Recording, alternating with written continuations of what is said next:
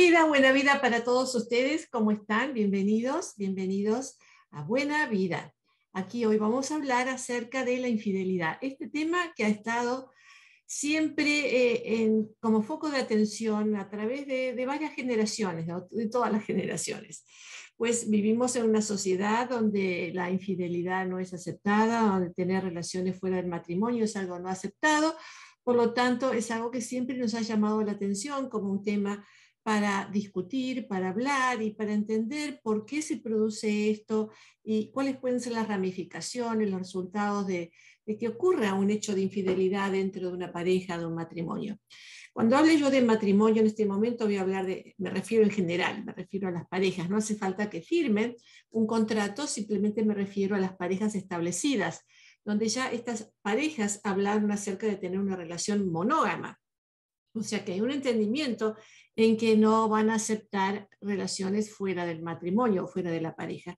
Así que para no estar repitiendo continuamente si es pareja, si firmaron o no firmaron, cuando hable de pareja, cuando hable de matrimonio, hablo en general, ¿no es cierto?, de parejas ya establecidas. La infidelidad es una ruptura de esa promesa de ser fiel.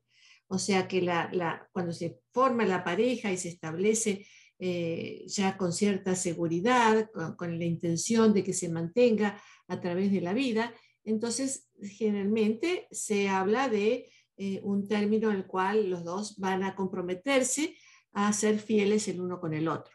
Así que si no estamos hablando de esos términos, entonces todo lo que vamos a hablar hoy no aplica. Porque sí, hay parejas que se forman con el concepto de que, bueno, vivimos juntos, pero cada uno hace su vida. Realmente son muy pocas, son muy pocas.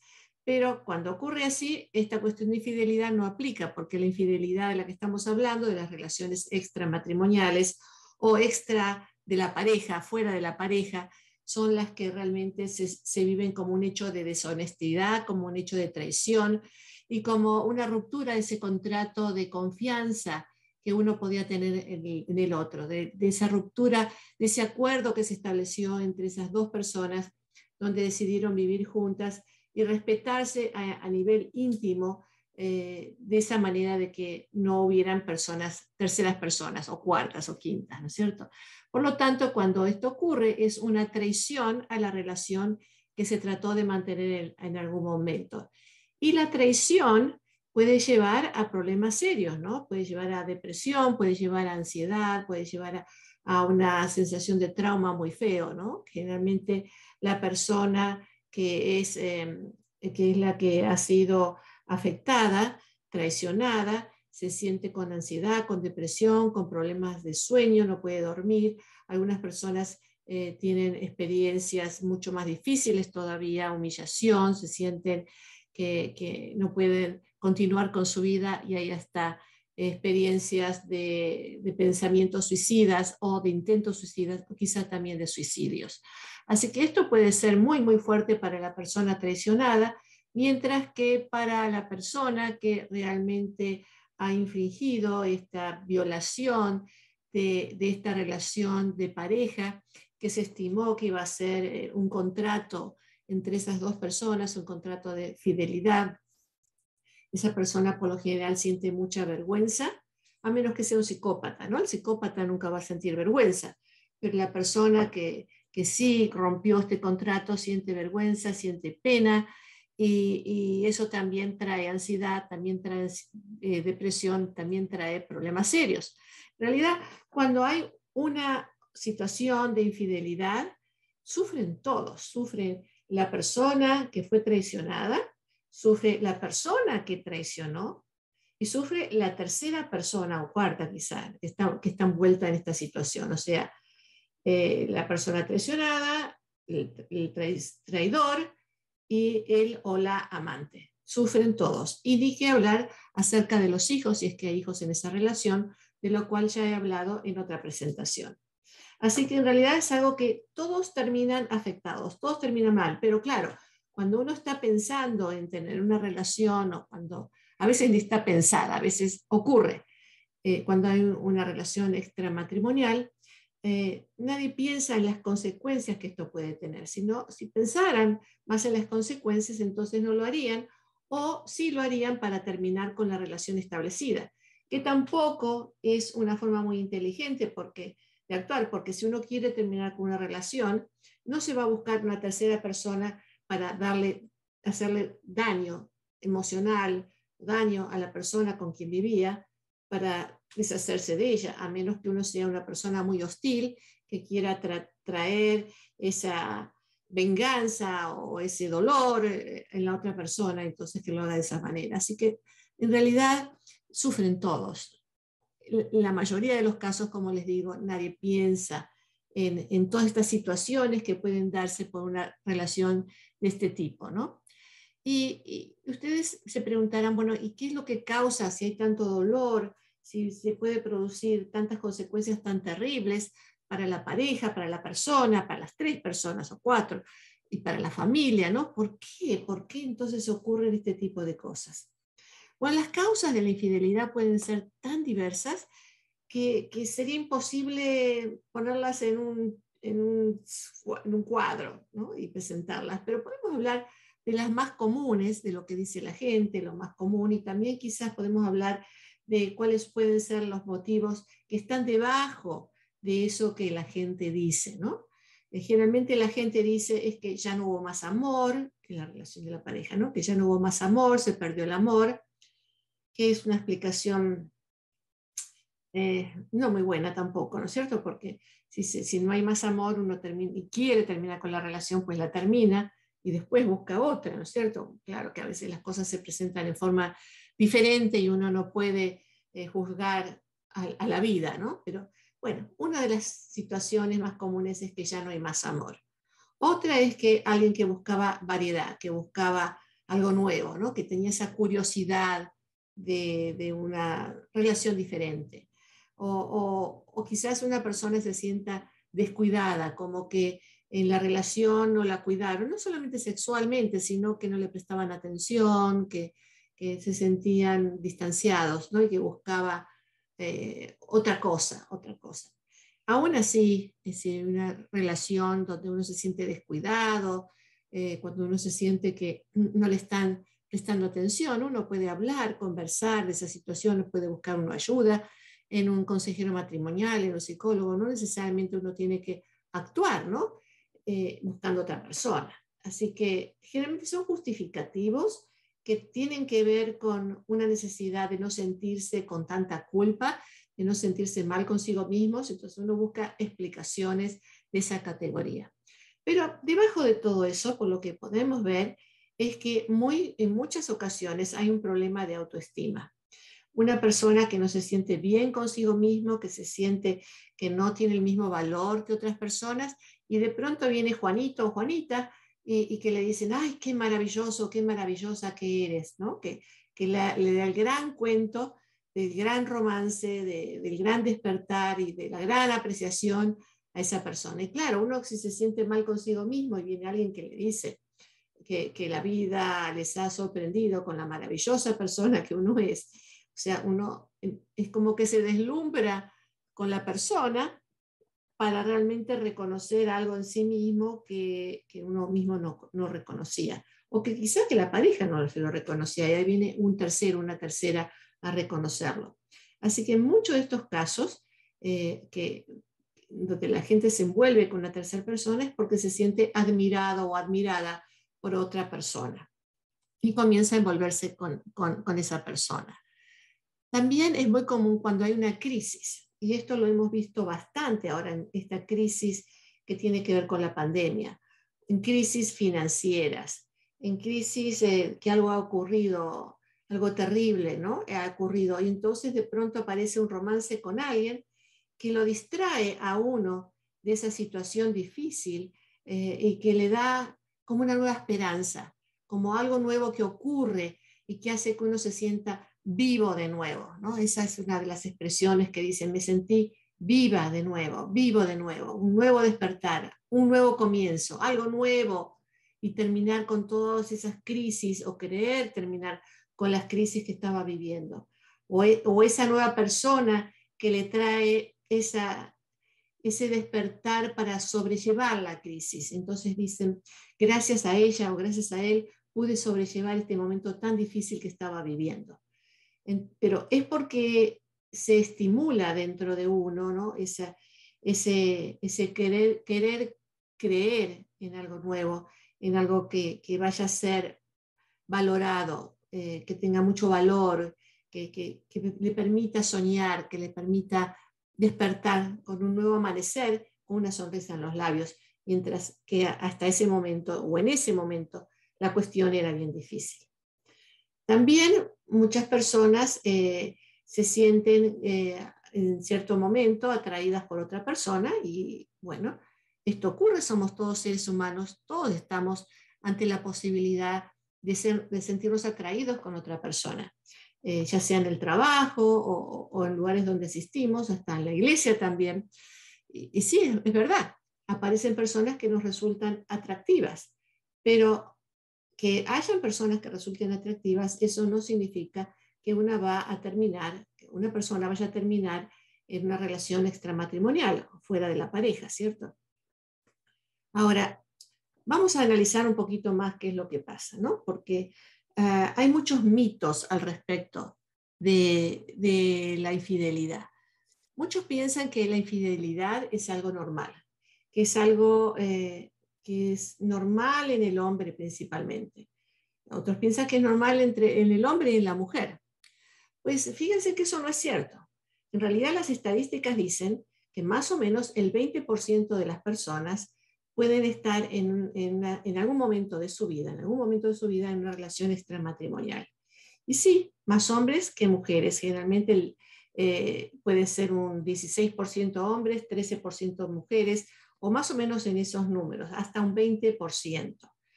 Y eso significa que también es bastante alto para las mujeres, no solamente hombres, pero 20% como máximo que, que yo he visto, por lo menos en las estadísticas que he leído, no significa que todos los hombres son ah, infieles. Tampoco significa que todas las mujeres son infieles, el 20%. Es decir, que uno de cada cinco, eh, sí, un, 20% es uno de cada cinco puede ser que sea infiel en algún momento de su vida.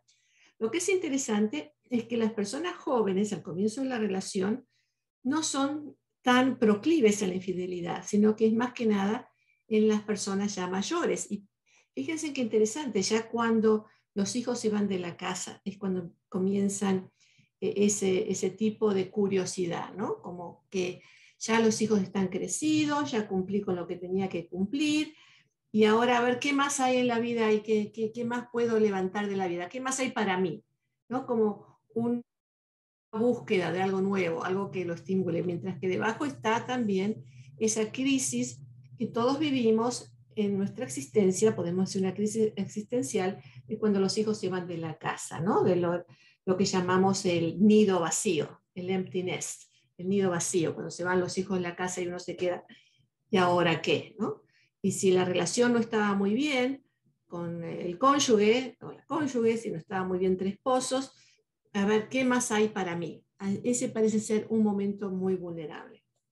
Otro momento de vulnerabilidad es para el hombre cuando la mujer está embarazada.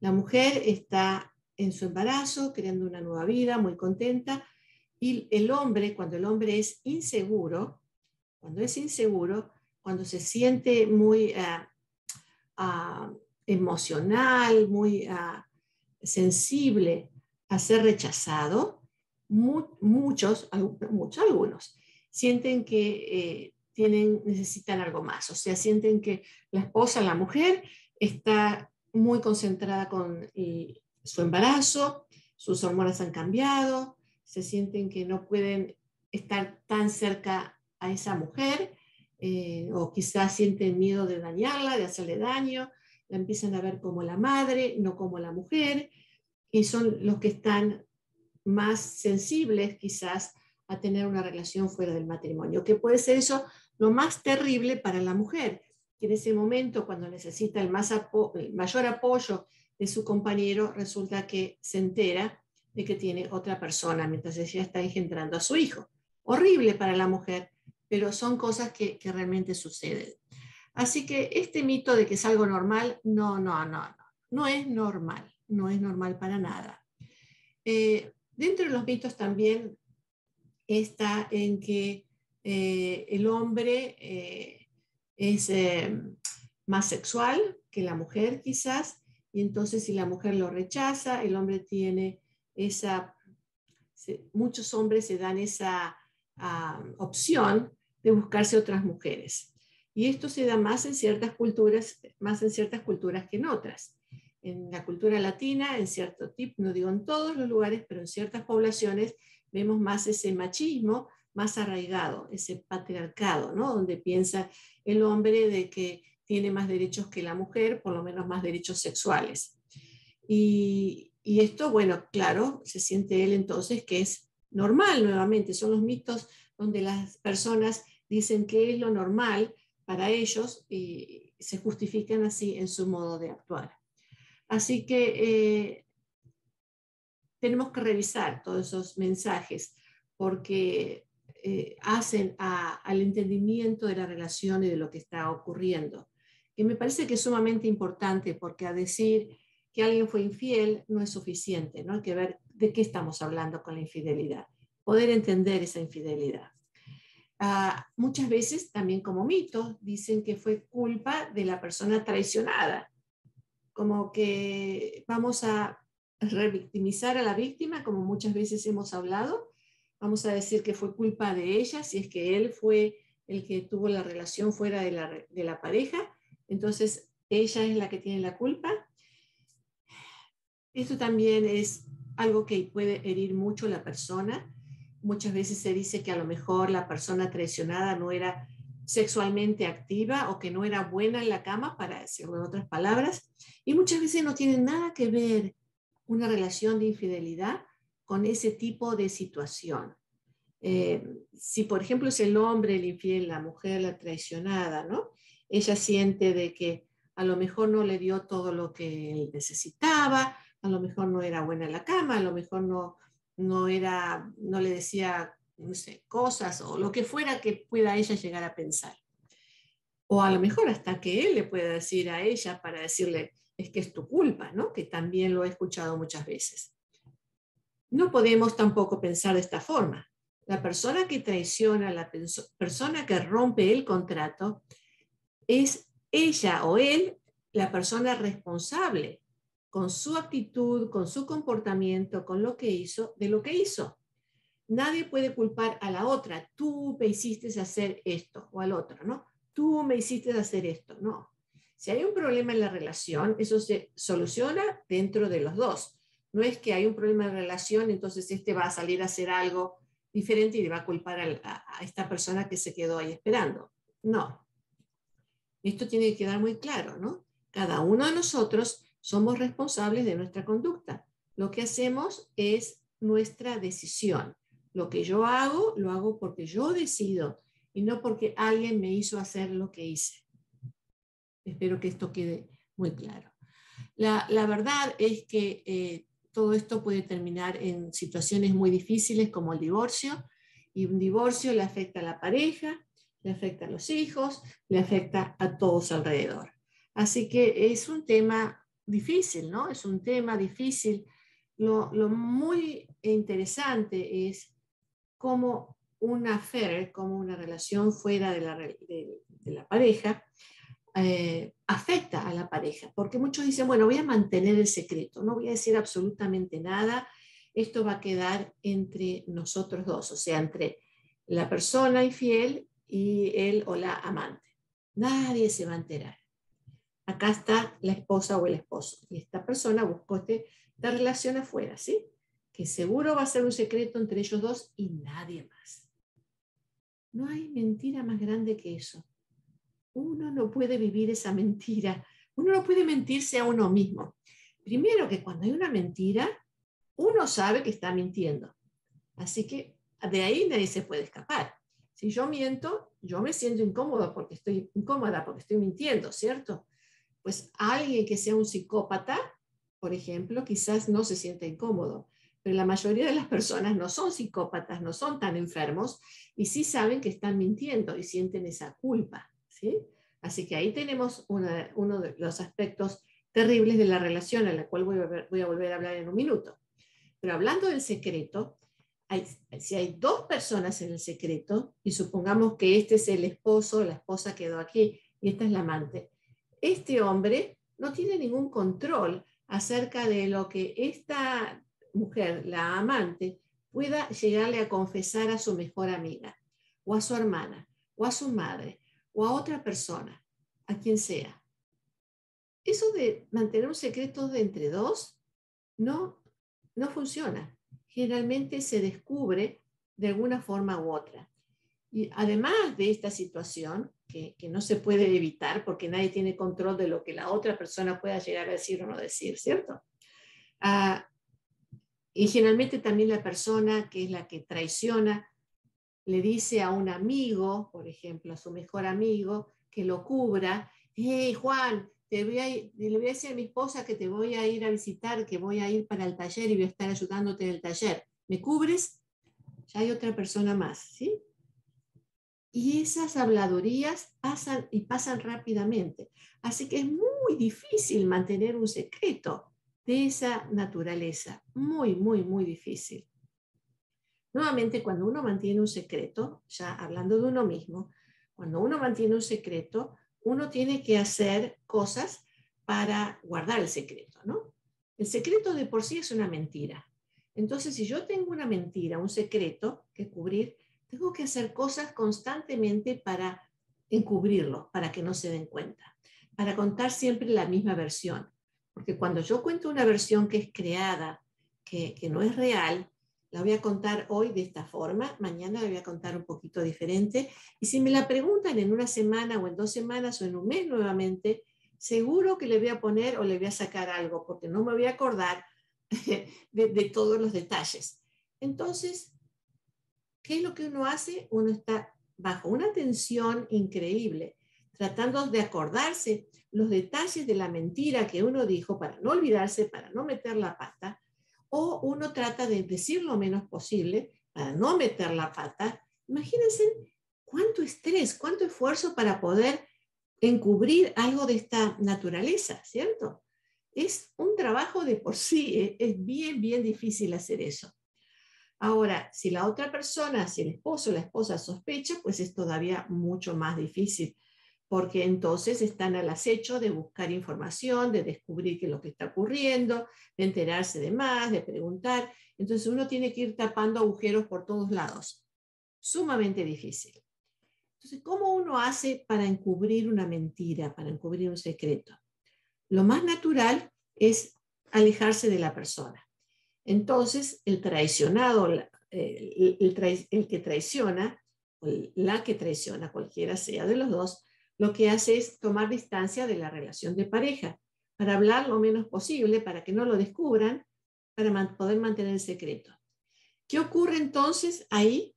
Pues ya se comienza a sentir esa distancia en la relación, ese resentimiento por la distancia, ese alejamiento emocional ese alejamiento de la intimidad. Y así es como se comienza a romper la relación. Entonces, cuando la persona que traiciona piensa mi esposa o mi esposo no se va a enterar porque lo tengo totalmente bien cubierto, se está mintiendo a sí mismo porque de alguna forma está afectando a esa relación, a esa relación que tenía con su pareja. A menos que no hubiera una gran relación, que fueran dos personas es un matrimonio, que también los hay, ¿no? Matrimonios que son más roommates, más dos personas que viven bajo el mismo techo, pero realmente no hay una intimidad entre ellos, ¿no? Eso es otra historia. Pero cuando hay una relación de pareja, un matrimonio, una relación formada, se siente casi de inmediato cuando uno de ellos comienza a alejarse porque está manteniendo un secreto. Y eso es lo que hace que la otra persona se ponga más sospechosa de qué es lo que está ocurriendo aquí. O cuando esta persona viene y le cuenta lo mismo varias veces, porque ya no sabe si se lo contó a ella o se lo contó al amante. O ¿no? Ella no sabe si se lo contó a él, al esposo o al amante. Es decir, de alguna forma, como ustedes ven, eh, la relación está en peligro. La relación comienza a, resquebrajarse, a afectarse. Y ser honesto realmente no es recomendable para nadie, ¿no? ni para la relación, ni para la familia, ni para el amante, ni para uno mismo tampoco, tampoco. Ahora, hay muchas clases de infidelidad de las que podemos hablar, muchas clases. Nuevamente, no estamos hablando de los arreglos matrimoniales donde se acepta que van a, hacer mm, relaciones de grupo, sexuales, o una poligamia, o, cambio de parejas. esas formas de relación eh, no las considero como una relación de matrimonio en este momento o de pareja, sino que sí son relaciones diferentes. Generalmente no duran, generalmente traen conflicto. Eh, yo no he visto algo de esa categoría que se mantenga a través de los años. Tengo bastantes añitos de experiencia y nunca he visto a alguien que pueda decirme, yo mantuve este tipo de vida a través de toda mi vida. Que los hay, los hay, no, no hay duda, pero son excepciones. Realmente en este tipo de sociedad ese tipo de relaciones, por lo general, por lo gran general, no funcionan. Terminan mal, por lo general. Podemos preguntarnos si la infidelidad emocional existe, ¿no? Entonces alguien puede decir, sí, yo hablo con esa mujer, pero no tengo sexo con ella. O sí, yo hablo con ese hombre, le cuento todas mis cosas, pero no tengo sexo con él. Bueno, pues si esta mujer o este hombre tienen una tercera persona con las cuales le cuentan cómo se sienten, cómo es su vida, qué es lo que ha pasado, cuáles son sus aspiraciones, qué le pasó, cuál fue la crisis, con todas esas cosas que pasan en la vida, ¿no? Si lo hablan con la tercera persona y no con la persona con quien están comprometidos, pues sí es una relación de infidelidad emocional. Lo es, porque está dejando afuera a la persona con quien hizo su pareja y en realidad está haciendo esta intimidad con esta otra persona. También podemos hablar de eh, infidelidad financiera. Y esto ocurre cuando ella o él eh, mandan dinero a los padres, mandan dinero a los hijos de otro matrimonio, de otra relación, o a una tercera persona, o compran una casa en México y no le dicen al, al esposo o la esposa. O sea, cuando hay secretos, nuevamente basados en secretos financieros de pronto eh, él o ella eh, tienen una entrada de dinero, pero no se la confiesan a su pareja, lo mantienen en secreto y hacen sus eh, inversiones fuera para que la persona no se entere. ¿Por qué no se va a enterar? ¿Por qué no se tiene que enterar? Bueno, porque no le quiere decir, no le quiere decir porque no tiene confianza en esa persona, porque piensa que en algún momento esa relación se va a romper y entonces va a haber un problema financiero. Entonces, hablamos aquí de infidelidad, financiera, pero estamos hablando nuevamente dentro de una pareja establecida. Porque claro, si uno va, una mujer, un hombre va a salir con alguien, no le va a ir a, decir cuánto gana, cuánto dinero tiene, dónde tiene sus, sus eh, pertenencias. O... No, eso no hace falta. Eso, eso se habla dentro de una relación ya formal. Lo que estamos hablando es de los secretos, de las mentiras financieras ahí estamos hablando de infidelidad financiera. Ahora hablemos un poquito más de la infidelidad sexual, que es la que tormenta a tanta gente que ha vivido esta frustración de enterarse que la persona con quien estaba viviendo, con quien creía que era de cierta forma, resultó que no era así.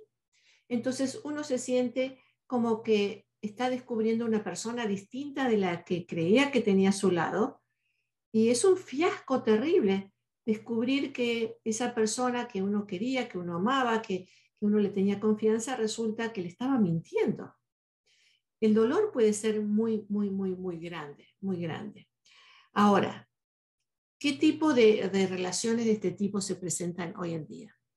Lo mucho que he visto últimamente es el cybersex, o sea, las relaciones íntimas y hasta sexuales con masturbación a través de los medios sociales, de, Facebook o, de Instagram, o de, bueno, de conectarse en WhatsApp o de la forma en que sea, ¿no es cierto?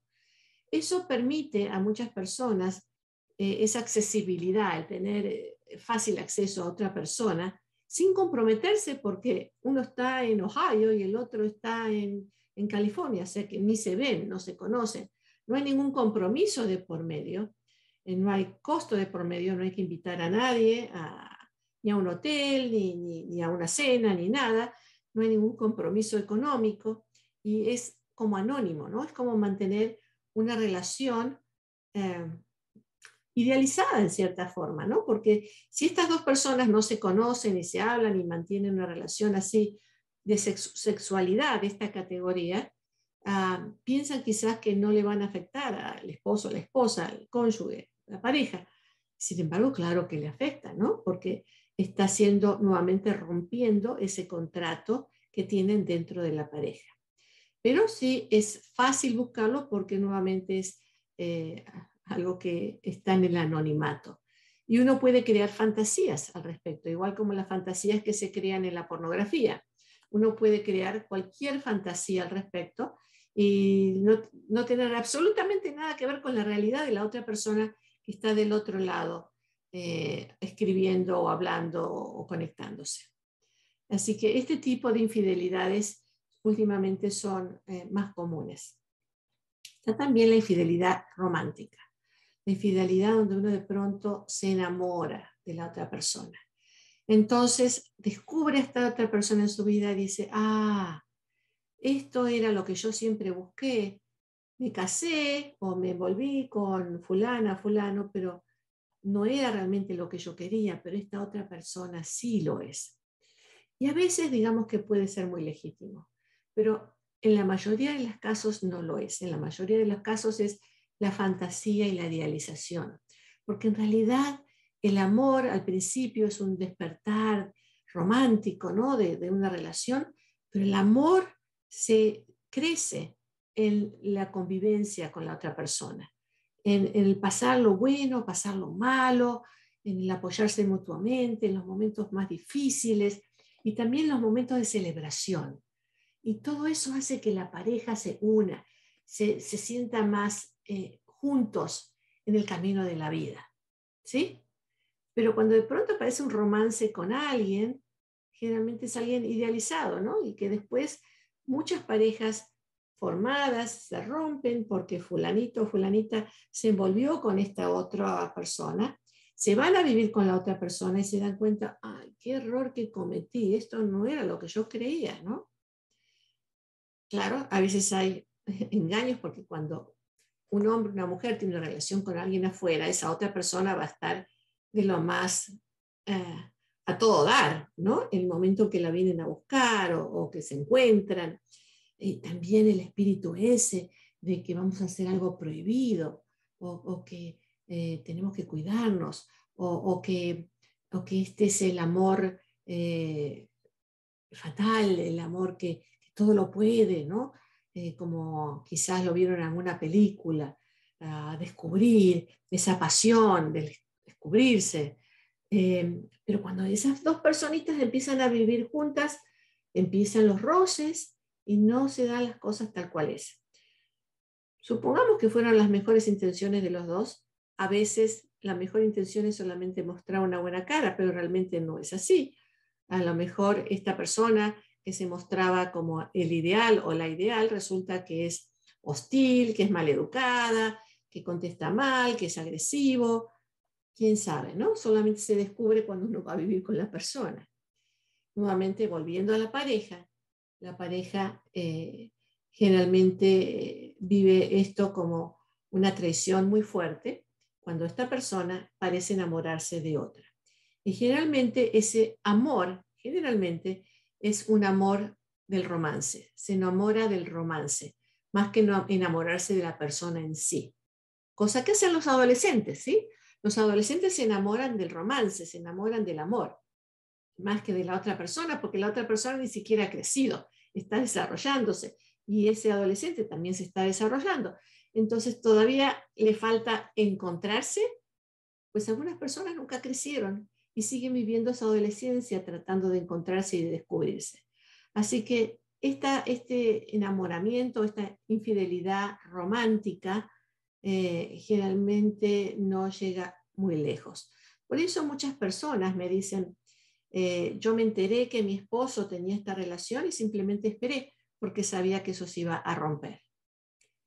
O a veces lo dicen el hombre, lo dice hasta el hombre también, ¿no? Y dice, yo sabía que mi mujer iba a volver, porque sí, porque es así, porque cuanto uno más lo mantiene en el ámbito de lo prohibido, de lo, de, algo que es eh, más allá de la realidad. Eh, entonces es como una locura temporaria que se va a calmar en algún momento. La mayoría de las personas en la pareja no pueden tolerar este tipo de situación. Algunos sí, son pocos. También podemos hablar ahora del galán, del hombre del gran don Juan, ¿sí? Del hombre, el conquistador, el conquistador, el que tiene a su mujer en la casa, pero va a conquistar al mundo, ¿sí?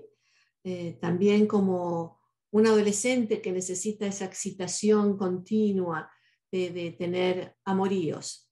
¿Por qué? Porque los amoríos lo hacen sentir más hombre. ¿Y qué, por qué un hombre se, siente la necesidad de sentirse más hombre?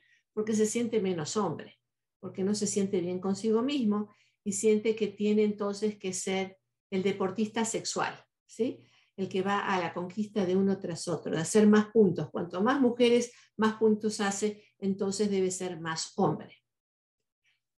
Ah, este hombre puede tratar a la esposa muy bien, dejarla tranquila, más si ella es una mujer tranquila, tenerla tranquila, ahí en la casa, todo muy bien, y hacer sus cosas por ahí.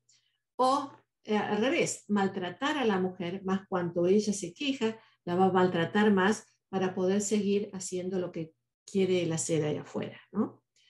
Ah, hay muchas mujeres también, no muchas, algunas, que aceptan esta situación y dicen cosas tales como, bueno, así son los hombres, mientras a mí me tenga bien en la casa, está ok, ¿no? Pero estas mujeres entonces se exponen no solamente a enfermedades de tipo de contagio sexual, que son muchas, sino también se exponen a problemas de salud mental, ¿no? Esto puede crear mucha ansiedad. Muchas de estas mujeres se sienten muy solas, lógicamente, como no sentirse solas, se sienten humilladas, se sienten deprimidas, se sienten que no le están dando el valor, y entonces, mientras que dice, no, está bien que, haga lo que tenga que hacer, lo que él piense que está bien, porque al fin y al cabo es hombre, cuando en momentos menos oportunos ahí meten la daga, ¿no? Meten la daga eh, y, hacen, ah, de alguna forma, actúan ah, con hostilidad en algún momento. En algún momento necesitan vengarse. Y estas son las mujeres que traicionan también porque las mujeres también pueden llegar a engañar o traicionar. Pero generalmente la mujer que engaña o traiciona es por este tipo de situación, cuando siente que el hombre hace todo lo que está haciendo, y entonces ella dice, bueno, si él hace todo eso, pues yo también puedo, ¿cierto? Ese, ese es uno de los más comunes. Una vez una mujer me dijo, es, más, es mejor que una mujer traicione que que un hombre traicione, porque el hombre esta es una opinión de una mujer, ¿eh? yo no estoy de acuerdo. Eh, dice, un hombre traiciona porque quiere tener sexo, pero una mujer cuando traiciona generalmente eh, sabe más cómo manejar la situación. Está por verse, ¿no es cierto? Ah, la otra, lo más común es escuchar, bueno, cuando un hombre traiciona es por sexo, la mujer traiciona por amor. Por lo tanto, es más ah, doloroso cuando la mujer traiciona. Está por verse también, ¿no?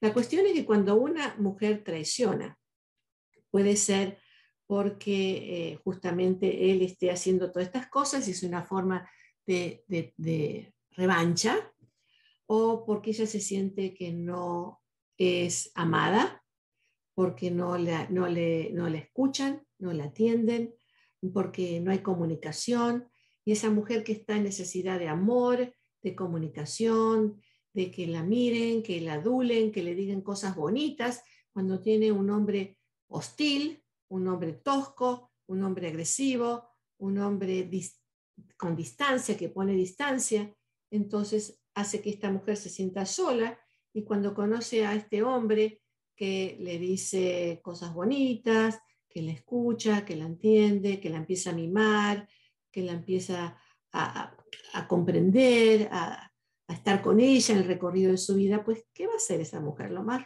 lo más probable es que vaya con este otro hombre que le está dando todo lo que su esposo no le está dando. Esos son los escenarios más comunes, pero pueden ser múltiples. Y no estamos hablando en este momento de relaciones homosexuales, donde hay dinámicas semejantes también. Estoy hablando de hombre y mujer, pero no excluye todo esto las relaciones eh, trans o, gay. ¿no? Eh, como ven, las, posibilidades son infinitas ah, de todo lo que puede pasar en una relación de pareja. También puede ser que haya una adicción sexual. Una adicción sexual es diferente de todo lo que hemos hablado hasta ahora, ¿no? Generalmente cuando hay un proceso de infidelidad, cuando la persona busca a, otra persona fuera de la relación, establece esa distancia. ¿Y por qué establece esa distancia? La establece porque tiene dificultades para hacer una relación íntima.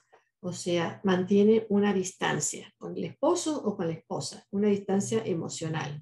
Una persona que no se compromete emocionalmente, que sí está ahí, que sí comparte el diario vivir, pero que no hablan de emociones, que no hablan de nada. Y si los dos están en la misma, bueno, siguen la vida juntos. Pero si uno de ellos necesita de esa intimidad, es muy posible que vaya a buscarla en otra persona. Pero en una adicción, las cosas cambian.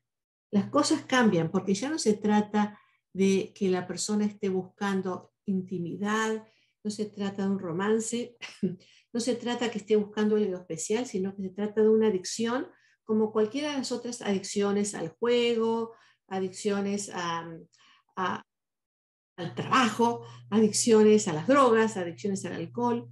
Es una falta de control sobre los pensamientos, sobre los impulsos. Eh, es una falta de, control de, la naturaleza de esa persona que necesita estar envuelto en relaciones sexuales continuamente porque está obsesionado pensando continuamente en sexo. Y pensar continuamente en sexo significa no solamente eh, pensar en sexo, sino pensar en cómo conseguir a otra persona. Significa cómo seducir a la otra persona, cómo llegar a esa relación con la otra persona. O, si, también puede implicar eh, masturbación continua, ¿no? porque la necesidad, esa, esa adicción, esa adicción que hace que calme cuando uno está eh, actuando en esa adicción, hace que calme esa ansiedad que uno puede tener o que levante la depresión que uno puede tener. Entonces, eh, las adicciones, generalmente detrás de una adicción hay un trauma, algo que a uno le ocurrió que hace que uno sea adicto a algo. En este caso, cuando la persona es adicta sexualmente, es muy probable que haya habido algún problema eh, en la infancia de un abuso sexual, por ejemplo, un trauma de tipo sexual. Entonces, esta persona que se adicta sexualmente al principio está con su pareja y si su pareja es activa sexualmente, muy bien, les va al principio muy bien, pero rápidamente en su necesidad de, esa búsqueda, de ese aliviar esa ansiedad que siente, empieza a buscar otras personas, otras personas y otras personas y otras personas. Así que eh, esto puede convertirse en una obsesión eh, que, que, también interfiere con otras responsabilidades, interfiere, puede interferir con el trabajo o con los estudios si uno está estudiando, o las relaciones con la familia, las relaciones con los amigos, o las relaciones en general. Las adicciones tienen que ser tratadas como adicciones. Recuerden ustedes que una adicción eh, es una enfermedad, así que no es simplemente con decir para de hacer eso, uno va a parar. Mientras que en las otras formas de infidelidad sí podemos hablar de otro tipo de, intervención para poder ayudar a la pareja a, que esté mejor en su relación, en su relación íntima. Ah, nuevamente, el sentir vergüenza, sentir depresión es algo que acompaña a la persona que ha sido infiel, tanto como la persona que ha sido eh, afectada como víctima por este tipo de situación. Muchas personas que hubieran querido trabajar en la relación después de una infidelidad, hubieran querido quedarse, tienen miedo de que nunca le vayan a perdonar lo que hicieron y entonces se van. O se sienten tan mal consigo mismos que piensan que mi esposa o mi esposo merecen algo mejor que yo y se van. No pueden trabajar esa situación como deberían trabajarla. Así que ustedes ven que hay muchos tipos de situaciones en este tipo de casos cada una es muy diferente y, en la mayoría de ellos la intervención terapéutica con un terapista familiar o un psicólogo sería lo más indicado. Pero gracias. O lamentablemente debido al estigma que muchos tienen acerca de ir a un psicólogo a un terapista, afecta a que la persona no vaya o interfiere con que la persona busque ayuda. Es, lamentable porque las consecuencias son eh, malas, mm, negativas para la pareja, para la familia. ¿no? La realidad es que la mayoría de las parejas sí quieren mantener una relación de fidelidad porque están satisfechos con su relación y piensan que quizás obraron mal, eh, están preocupados por sentirse culpables, están preocupados porque a lo mejor su pareja le vaya a hacer lo mismo, como retaliación por lo que hicieron. Así que eh, nuevamente es un trabajo muy importante para hacer.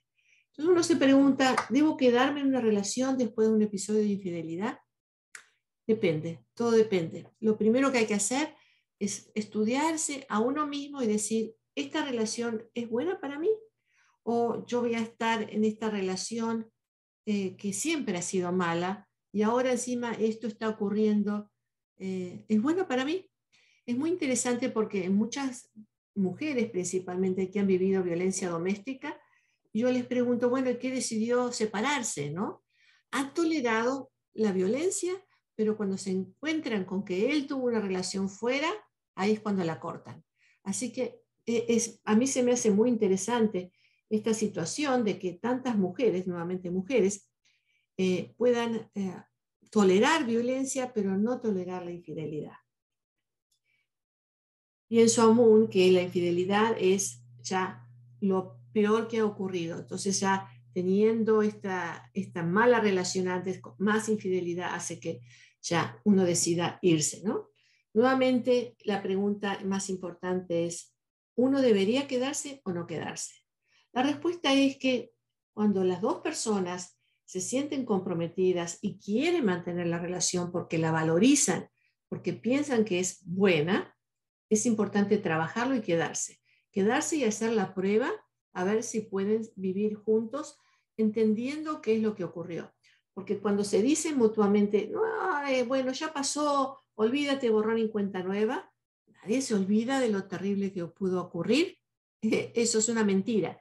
Uno no puede seguirse mintiendo, ¿cierto? Mentira tras mentira no le conduce a nada saludable. Entonces hay que abrir las puertas y decir, bueno, tratemos de entender lo que ocurrió. ¿Qué es lo que yo hice? Lo acepto, eh, pero para para el transgresor, ¿no? Lo acepto que lo hice y uno pensar por qué lo hizo y tratar de entenderse, porque si uno no lo trata de entender, entonces lo va a volver a repetir en la siguiente, ¿no? Hay personas que tienen, eh, que tuvieron, por ejemplo, una relación muy casual, incidental, que se dio la situación, porque fue en el trabajo, porque fue en un viaje de trabajo, cierta situación, miles de situaciones que pueden ocurrir, y ocurrió entonces uno puede decir, bueno, esto ocurrió, no va a volver a ocurrir. Pero a menos que uno estudie su propia mente y diga, entiendo que ocurrió porque en ese momento me sentía deprimido o deprimida, o porque me sentía que necesitaba algo más en mi vida, que estaba muy aburrido con mi propia vida, ¿no? o lo que sea, que se dé cuenta, a menos que uno pueda poner atención en lo que uno estaba sintiendo cuando ocurrió lo que ocurrió, eh, mm, de esa forma es la, forma que puede prevenir que vuelva a ocurrir lo mismo, porque entonces uno puede volver a estar deprimido o deprimida, uno puede volver a estar en una situación crítica y en ese momento decir, la vez pasada metí la pata e hice esto, eso no lo voy a volver a hacer.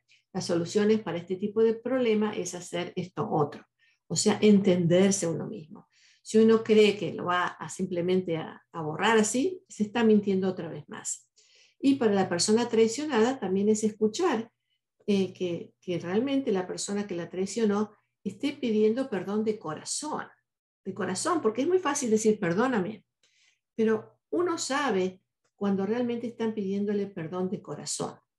Y eso es muy importante prestarle atención. ¿Se puede reconstruir esa relación? Sí se puede, si los dos están sumamente comprometidos, si los dos están sumamente eh, eh, eh, dispuestos a hablar del dolor de cada uno, de lo que ha ocurrido. No hace falta dar detalles, los detalles generalmente confunden más y traen más dolor, los detalles no, pero sí de lo importante que es para cada uno que se puedan decir, tú eres importante para mí. Esto es lo que yo aprecio de ti, de ti. Los dos que se puedan apreciar. Pueden ir a un encuentro matrimonial, por ejemplo, para aprender a apreciarse mutuamente. Nuevamente, un encuentro matrimonial le puede traer muchas herramientas para ese descubrimiento. Una terapia de pareja es lo que les puede ayudar a entender todavía más en esa pareja en particular de cuáles son los mecanismos de cada pareja, porque en los encuentros matrimoniales van varios matrimonios, ¿cierto? Y se habla acerca de la fidelidad, de la relación, en general, ¿no? Pero en particular de ellos dos, él lo hacen con un terapista especializado en matrimonios. Y si uno ve que no hay posibilidades de hacer una relación, si uno ve que esto es repetitivo, que no ha pasado una vez, sino que pasa siempre o que pasó más de una vez o que la persona sigue mintiendo. Eh, uno tiene que plantearse, ¿no? Este es el momento entonces de dejar esta relación. ¿Por qué? Porque no es buena para mí, porque voy a seguir sufriendo, porque eh, no voy a crecer en esta relación, porque no hay lugar para mí en esta relación. Entonces, no hay una respuesta concreta a todas estas preguntas que uno se puede hacer más que el decir, bueno, ¿qué es lo que está ocurriendo en este caso en particular? Bueno, voy a dar paso ahora a leer lo que tengo aquí, eh, que me han escrito eh, en este chat. Eh, María Morales dice, feliz tarde, doctora, feliz tarde. Lorena Rivas Toribio, es un gusto escucharla, doctora, saludos, gracias. Cecilia Cuadros, doctora Nogales, muy buenas noches y muy buenas noches a todos los que aquí se encuentran. Muchas gracias, Cecilia. Gracias desde Colombia, me escribe. Gracias. Cariños. Normis Pérez Ochoa. Buenas tardes. Muchas gracias, doctora, por toda su información y que nos ayudan mucho. Dios la bendiga. Muy amable, muy amable, Normis. Beatriz Ballesteros, doctora Ana, un saludo muy especial. Gusto escucharla con interesante tema. Muchas gracias, Beatriz. Irma Morales, doctor Nogales, un gusto escucharla. Usted me ayudó mucho hace más de 20 años. Dios la bendiga. Ay, qué bonito. E, estos medios, eh, pone la piel de gallina, estos medios son increíbles porque de pronto aparece alguien con quien trabajé en alguna cosa en particular hace 20 años, 30 años. Es tan bonito. gracias, gracias Irma. Ana Rojas, ¿qué tanto puede lastimar a una relación una mentira que no sea de infidelidad? Buena pregunta, Ana. Una mentira establece una distancia entre la pareja. bueno, hay mentiras blancas, ¿no es cierto? Mentiras blancas que son las que sí te ves bonita y quizás estaba enferma y no estaba tan bonita. No, no hablamos de esas cosas, ¿no? Pero mentiras como la infidelidad, mentiras como las mentiras financieras, otro tipo de mentiras pueden hasta destruir un matrimonio, ¿no? Em, ¿Por qué una persona miente? Puede ser que mienta porque se sienta que lo que está ocurriendo le va a afectar a la otra persona, entonces mantiene una mentira. Puede ser que mienta porque tiene un problema con su propia autoestima, entonces dice cosas que no son verdad para mantener una imagen diferente, una imagen de alguien que es, ah, ah, no sé, eh, exitoso en la vida, quizás, cuando en realidad no lo es, pero es parte de una conquista. En realidad tendría que saber un poquito más qué tipo de mentira. No sé, Ana, si me quiere escribir qué tipo de mentira es.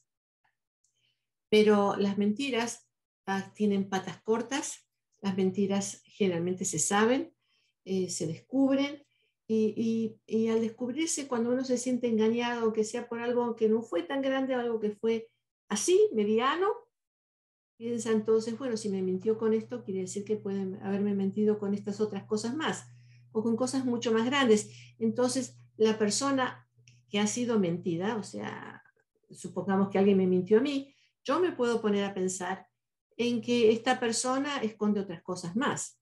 Y entonces crea en mí una inseguridad, una inestabilidad, crea en mí dudas, empiezo a mirar, empiezo a, tratar de saber más, a querer eh, encontrar más cosas.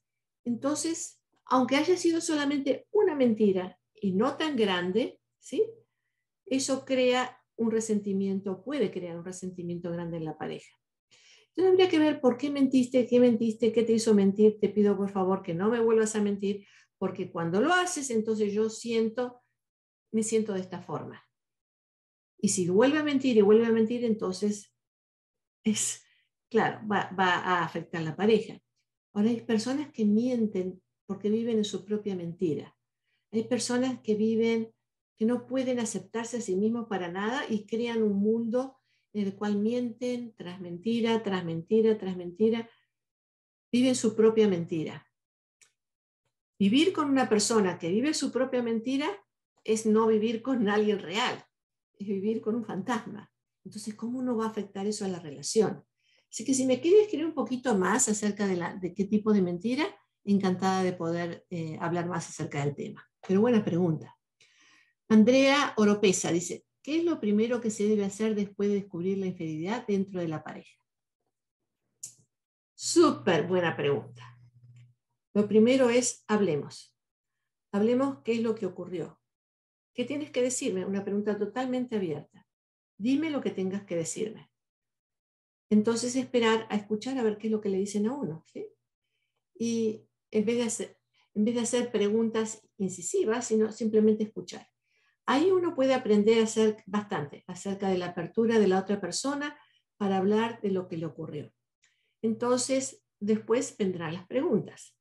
Las preguntas que no convienen hacer son las de detalles. Por ejemplo, ¿y cómo era ella? ¿Y qué te decía? ¿Y qué te hacía? No, eso es una tortura personal. Esas preguntas no.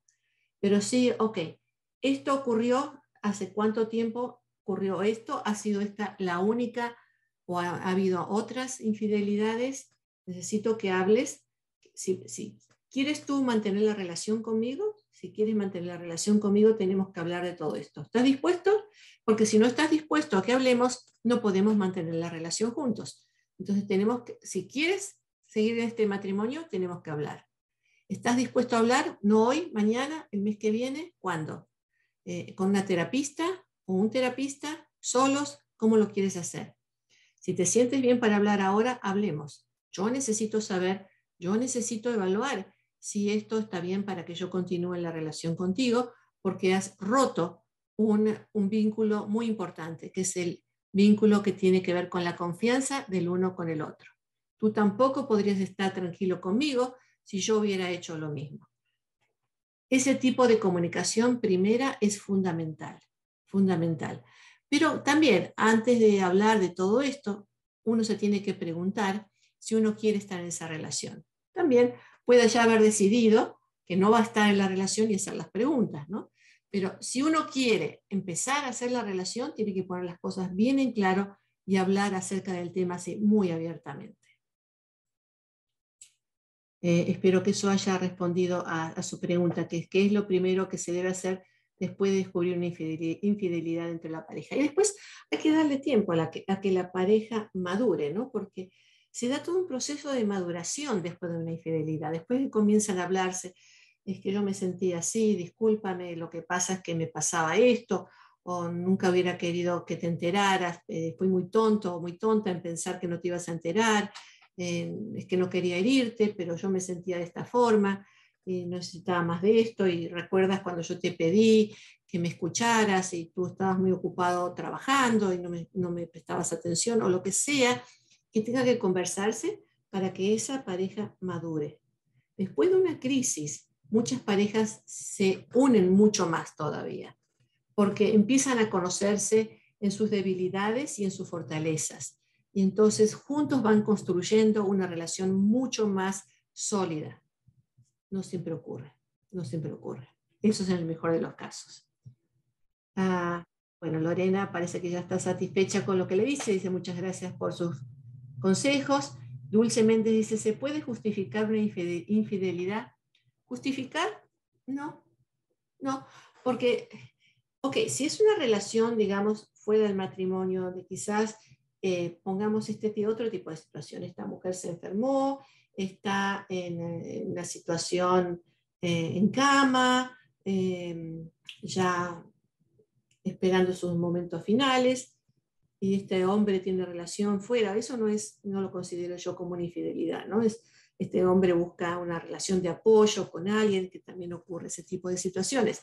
Pero si estamos hablando de infidelidad, como dos personas que tienen ese contrato entre ellas de mantenerse fieles el uno al otro, y una persona rompe ese contrato para hacer otra cosa, pues no, no hay justificación. Pero sí puede haber entendimiento sí puede, no hay justificación, o sea, uno puede decir, los hombres son, las mujeres son, no, no, lo que uno hace, como lo dije antes, es responsabilidad de cada uno, lo que yo hago es mi responsabilidad, ¿sí? Y, puedo justificarme, puedo decir, lo que pasa es que estaba muy, eh, me, engañaron, me, llevaron a, por ejemplo, una pareja que, que ella se justificó diciendo que este hombre era muy manipulador y la fue envolviendo, envolviendo, envolviendo. Sí, uno puede justificarse, más cuando esta persona vivió trauma en el pasado, ¿no? Eh, quizás pueda justificarse, pero en realidad no es justificable, ¿no? En realidad uno tiene que asumir las responsabilidades, pedir perdón, estudiarse a sí mismo, trabajar consigo mismo y crecer y, no volver a hacer una cosa semejante. ¿no? Entonces, si usted me habla de justificar, ¿qué queremos decir con justificar? Justificarse a uno mismo para entenderse de, dónde ocurrió, cómo ocurrió lo que ocurrió, pues, pues eh, quizás sea una forma de justificarse con uno, pero la conducta no es justificable. Uno es responsable de sus propias conductas. ¿Sí? Ok. Bueno. Creo que con esto terminamos. Podemos seguir de todas maneras en otro momento. Este tema da para muchísimo, da para muchísimo. Y bueno, lo más importante es que en una relación donde hay dos personas que deciden vivir juntas es para apoyarse mutuamente en las buenas, en las malas, para estar el uno con el otro y no para tener ni mentiras, ni tampoco infidelidades, ni tener secretos, sino que compartir. Y si uno ve que esa no es la persona correcta, porque no se puede vivir con esta persona, no se puede compartir con esta persona, entonces buscar ayuda a ver si eso se puede mejorar. Y si no, habrá que tomar otro tipo de decisiones. Nuevamente, para cerrar, la conducta de cada uno es responsabilidad de uno mismo y no de los demás. Buena vida para todos.